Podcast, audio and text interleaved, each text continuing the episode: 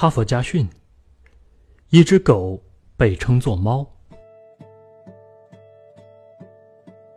满脸的胡须挡住了哈特曼教授的面孔，使他看上去像一位很凶、很难接近的老师。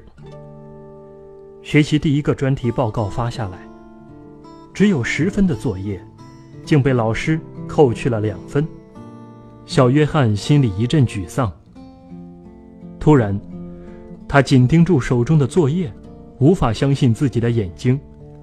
老师刚刚宣布下课，小约翰已经冲到他的面前，还没来得及开口，老师便说：“我的课已经结束，有问题请与我的助手预约。明天上午我会在办公室里一对一的回答你的问题。”哈特曼教授办公室的门半开着，还未看到老师的面孔，已经听到教授说：“请进来。”小约翰匆忙地推开门。哈特曼看了看墙上的钟表，说：“你迟到了两分钟。对不起，第一次来，刚才走到另一个方向去了。”教授不耐烦地摇了摇头。难道这跟我有什么关系吗？我只在乎我们已经约定的时间。好，你今天的问题是什么？小约翰拿出考卷，平放在老师的桌上，说：“对不起，我把 H A R T M A N 写成 H A R T M E N，把 A 写成 E。今后我会注意。可是。”这个作业总共才只有十分，因为一个字母就被你扣去了两分。还有其他的问题吗？没有。如果是这样，请让我第一次也是最后一次来回答这个不成问题的问题。哈特曼教授在书桌上一笔一画，用大写字体写下了。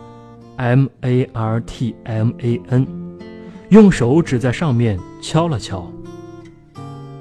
这是一个人的姓名，写错了，就好像一只狗被称呼为猫。你认为这样的问题不严重？我保证不会再发生类似的错误。对不起，我接受你的道歉，但成绩我不会更改。我有我教课的原则，如果一个学生将一只狗叫成了猫，而我还说它是正确的，那恐怕就是最大的错误了。